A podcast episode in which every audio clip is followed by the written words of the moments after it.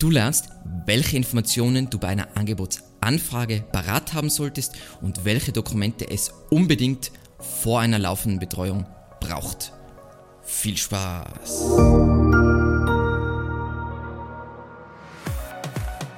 In dieser Folge sehen wir uns an, wie man SEO-Angebote richtig einholt, Essentiell ist es an dieser Stelle, dass du ein grundsätzliches Verständnis dafür hast, was SEO ist. Es geht darum, in der organischen Suche unternehmensrelevante Sichtbarkeit für dein Unternehmen aufzubauen. Es handelt sich in keinster Weise um Werbung. Wir verdienen uns durch Inhalte und andere Faktoren diese Sichtbarkeit bei Suchmaschinen wie Google und Bing. Und es ist ganz wichtig, dass du das verstehst. Auf unserer Webseite gibt es einen sehr, sehr umfangreichen Ratgeber, der auf all diese Punkte genau eingeht, wichtige Statistiken aufzeigt und so weiter und so weiter.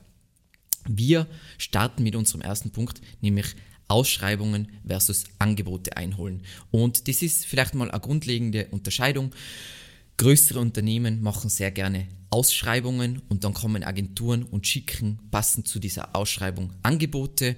Andere Firmen wiederum recherchieren selbst, suchen sich interessante Agenturen aus, haben Gespräche mit denen und holen sich dann Angebote von diesen Agenturen ein.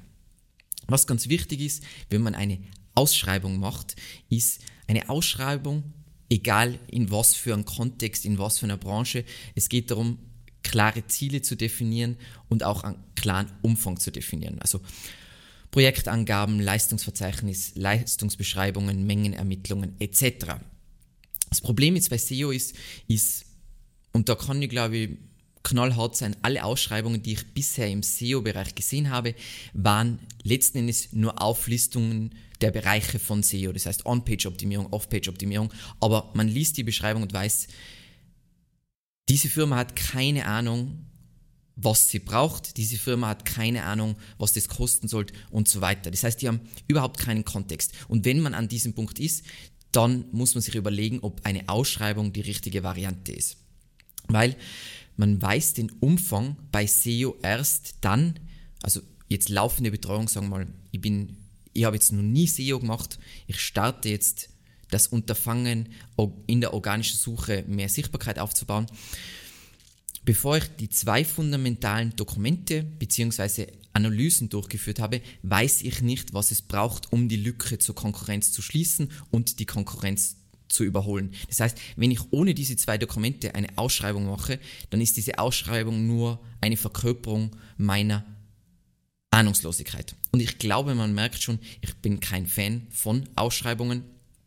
Ich glaube, es kann eine gute Ausschreibung geben, aber es kann nur dann eine gute Ausschreibung geben, wenn diese mit einer vertrauenswürdigen Agentur, mit einem vertrauenswürdigen SEO-Partner ausgearbeitet wurde. Weil sonst was passiert ist, der Kunde erstellt eine Ausschreibung, weiß aber nicht, was für den Projekterfolg nötig ist und Agenturen bewerben sich auf ein Projekt, welches zum Scheitern verurteilt ist, weil die Ausschreibung selbst falsch ist.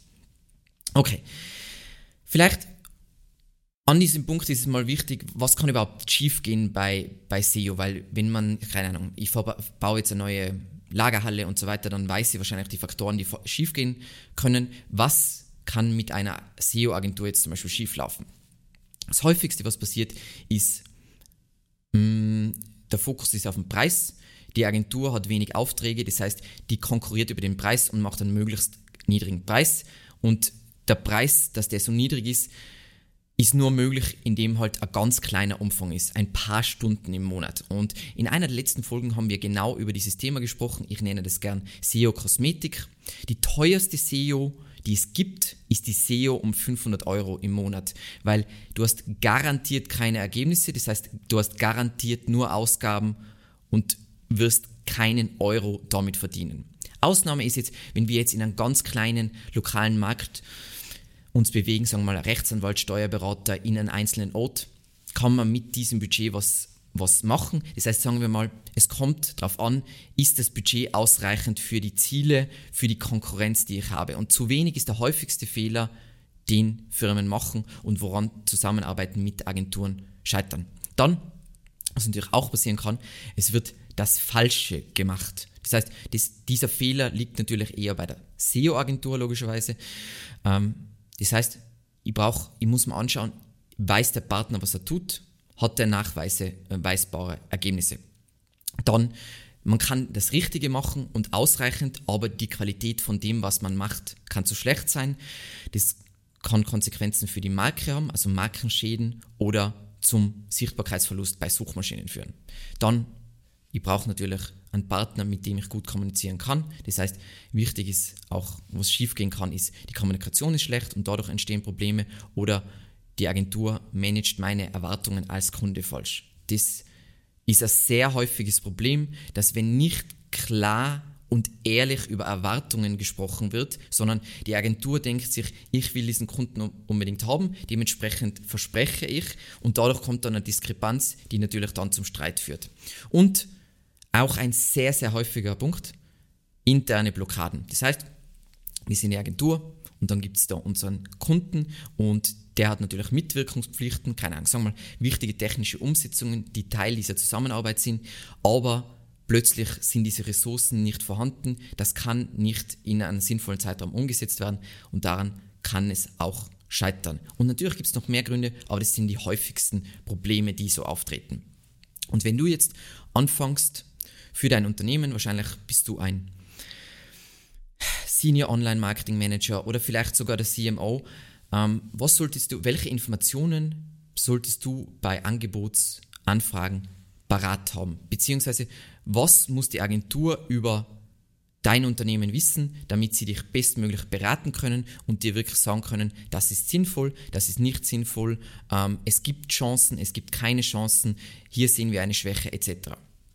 Und ich habe das jetzt schön kategorisiert und das gehen wir jetzt Schritt für Schritt durch. Zuerst mal Stichwort Unternehmen. Das heißt, du wirst über das Unternehmen ähm, mal generisch informieren müssen über die Marke, über das Geschäftsmodell und welche Wettbewerbsvorteile diese Marke hat.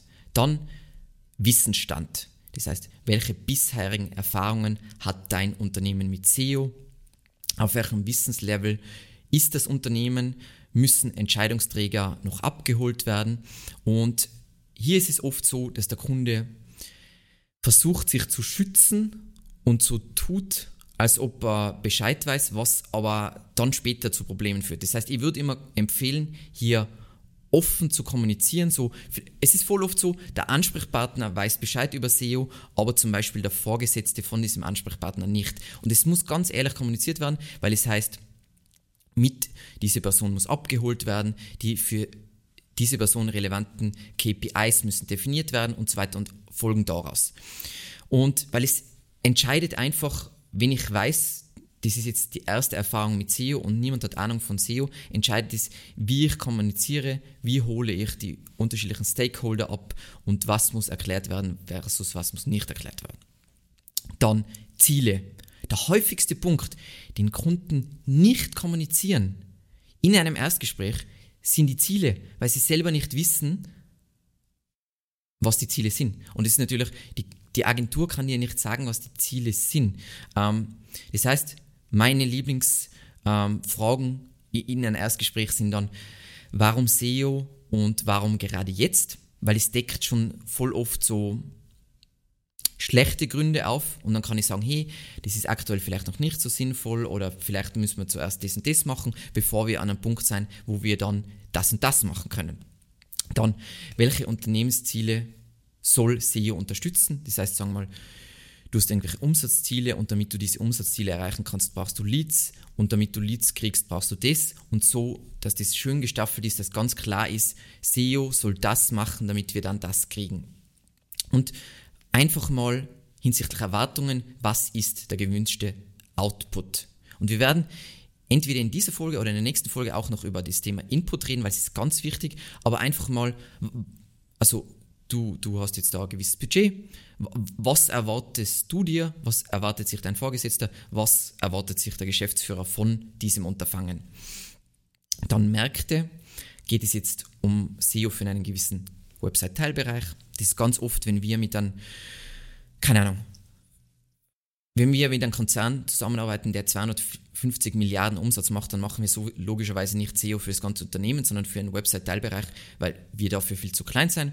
Oder geht es um einzelne Produkte, ähm, um welche Länder, Regionen, Städte geht es und so weiter. Ganz wichtig wieder dabei, SEO ähm, kann man auf unterschiedliche Levels machen und auf dem Level, wo du spielst, hast du unterschiedliche einen unterschiedlichen Fokus. Das heißt, wenn ich für einen Notar in Innsbruck SEO mache, dann ist ein riesiges Thema für mich natürlich das Google Unternehmensprofil, Unternehmensnennungen und so weiter. Wenn ich jetzt SEO mache für einen Online-Shop, der österreichweit agiert, dann ist mein Fokus wieder ganz anders. Und das muss die, deine SEO-Agentur oder deine potenzielle SEO-Agentur wissen. Dann Marketing sind also Fragen, die ich voll gern weiß, weil dann weiß ich, potenzielle Probleme. Wie groß ist die Abteilung? Ähm, wie setzt sich die Marketingabteilung zusammen? Das heißt, was, was gibt es für Bereiche? Welche Position hat die Abteilung im Unternehmen? Ähm, ganz klassisch, in Amerika ist die Marketingabteilung eine der wichtigsten Abteilungen, im deutschsprachigen Raum eine der unwichtigsten. Ähm, was ganz spannend ist, weil es natürlich komplett falsch herum ist, weil es Zentrale ist, dass man was verkauft. Ja, wenn man nichts verkauft, braucht man kein Unternehmen und welche Kanäle, sonstigen Kanäle außer SEO werden forciert. Und mit forciert meine ich nicht, oh, wir posten ähm, einmal im Monat auf Instagram und haben 35 Follower, sondern welche Channels, äh, bei welchen Channels hat man wirklich Ergebnisse und arbeitet wirklich mit Agenturen zusammen und pumpt Geld rein. Nicht, hier haben wir 13 Follower. Das ist, diesen Channel sollte man einfach abstellen und nicht mehr machen. Dann die Herangehensweise, wie du SEO angehen willst. Ähm, willst du die Maßnahmen selbst umsetzen? Willst du die Maßnahmen aufteilen? Das ist, glaube ich, die häufigste Vari Variante und die Agentur übernimmt den Lead. Das ist das, wie wir am häufigsten mit Kunden arbeiten. Wir haben tendenziell Mittelständler bis, bis, bis Konzerne. Dementsprechend ist es oft einfach Aufteilung. Oder willst du die Maßnahmen komplett auslagern und du stellst nur den internen Ansprechpartner? Und der letzte Punkt, den man besprechen sollte, beziehungsweise wo man Informationen vorbereitet haben sollte, ist Beteiligte. Das heißt, welche Parteien sind involviert in dieses Unterfangen SEO. Das heißt, Website-Verantwortliche, technisch und so weiter. Wer erstellt Content? Gibt es eine PR-Abteilung? Gibt es eine PR-Agentur und so weiter? Weil es ist wichtig, SEO ist, also die Webseite ist das zentrale Ding, in deiner digitalen Strategie. Das heißt, es gibt nichts Wichtigeres. Und hier ist die SEO dann bedient den größten Channel. Dementsprechend muss die wissen, was da sonst sich noch abspielt. Und welche internen Ressourcen sind vorhanden und sollen in der Zusammenarbeit genutzt werden. Weil es kommt, je nachdem, was hier die Antwort ist, werden natürlich die, die Leistungsgegenstände der Agentur anders aussehen und dementsprechend super wichtig zu beantworten. So. Ich hatte es ja eingangs angesprochen. Diese zwei fundamentalen Dokumente brauchst du, bevor du jemals, jemals, jemals mit, eine, mit einer Agentur in eine laufende Zusammenarbeit startest. Und was diese Dokumente sind, machen wir jetzt im Folgenden, aber einfach fürs Verständnis. Wenn du jetzt SEO machst, dann brauchst du dafür eine Strategie und eine, einen darauf basierenden Plan, bevor du irgendwas, irgendeinen Vertrag unterschreibst oder was auch immer. Wie beim Bau eines Hauses kannst du nicht einfach sagen, einmal Haus bitte. Also das ist die Realität heute ist einmal SEO bitte. Das ist wie, ich gehe zu einer Firma und sage einmal Haus bitte. Was ist es? Du brauchst einen Entwurf und darauf basierend eine Kostenschätzung. Und diese Dokumente sollte man sich vorab als Einzelleistungen machen lassen. Ansonsten hast du, sagen wir mal, du hast plötzlich eine laufende Zusammenarbeit, irgendeinen Vertrag unterschrieben, aber du weißt, den Plan kennst du erst, wenn du da schon drin bist. Das heißt, du weißt gar nicht, ob dir der Plan schmeckt ähm, und die Agentur kann auch überhaupt nicht schätzen, was der Aufwand ist. Das heißt, dieser Vertrag basiert einfach auf Primborium ohne diese Dokumente. Und eben ganz wichtig, ähm, also es ist eigentlich gar nicht die Schuld der Agenturen, dass diese Dokumente oft nicht erstellt werden. Ähm, oft versuchen Firmen aus Budgetgründen auf diese Dokumente zu verzichten. Du solltest nur verzichten, wenn du im Blindflug agieren willst und wenn du willst, dass das Projekt scheitert. Dann ist es super, Budget sparen, alles zerstören, super Sache, sonst unbedingt diese Dokumente machen. Und das erste Dokument dafür ist die Keyword-Recherche. Und was die Keyword-Recherche dir zeigt, ist die unternehmensrelevante Nachfrage und somit das Gesamtpotenzial für dich in der organischen Suche, dann welche Seiten oder URLs nötig sind, um diese unternehmensrelevante Nachfrage abzuholen, dann welche Struktur deine Webseite haben sollte auf drei unterschiedlichen Ebenen, nämlich Website-Struktur, URL-Struktur und Navigation. Und auf welche Suchbegriffe einzelne SEO-relevante Seiten optimiert werden müssen. Und hier einfach mal ein kurzes Beispiel. Ähm, was siehst du jetzt in diesem Dokument vereinfacht ausgedrückt? Nämlich, wie viele Seiten brauche ich und wenn ich Seiten habe, wie viele Inhalte brauche ich? Natürlich ist es so, nicht jede Seite braucht Inhalte, aber viele Seiten, die SEO-relevant sein, werden Inhalte brauchen und deswegen diese klare Unterscheidung, wie viele URLs muss ich bauen und wie viele Texte muss ich schreiben. So. Ganz ähm, häufig passiert das folgende und deswegen ein Wort der Warnung. Eine Keywordliste ist keine Keyword-Recherche. Wenn du dir jetzt denkst, ja, aber Keyword-Recherche haben wir ja schon, äh, ich habe mal die Keywords aus Google Ads raus äh, exportiert, das ist eine Keyword-Recherche. Nein, hat nichts, nicht im entferntesten. Das ist vielleicht der erste Teilschritt. Like, das ist ungefähr bei einem ähm, 100 Meter Sprint. Meter 1 ist der Export aus Google Ads, die 99 Meter bist du noch nicht gelaufen. Und was eine Keyword-Recherche ist, wird in diesem Ratgeber ganz, ganz, ganz toll erklärt. So.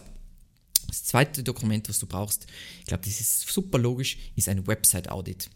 Und so ein Website-Audit zeigt dir, wie deine Webseite in gewissen Dimensionen weiterentwickelt werden muss, damit sie eine tolle Performance in der organischen Suche liefern kann. Und zwar on-page, das heißt, was passiert auf Seitenebene, das sind so Sachen wie HTML-Überschriftenstruktur, Snippets, was auch immer. Dann Technik, das heißt, das wird sowas sein wie Core Web Vitals, URL-Management und so weiter. Dann Nutzererfahrung, das heißt, alles rund um UX.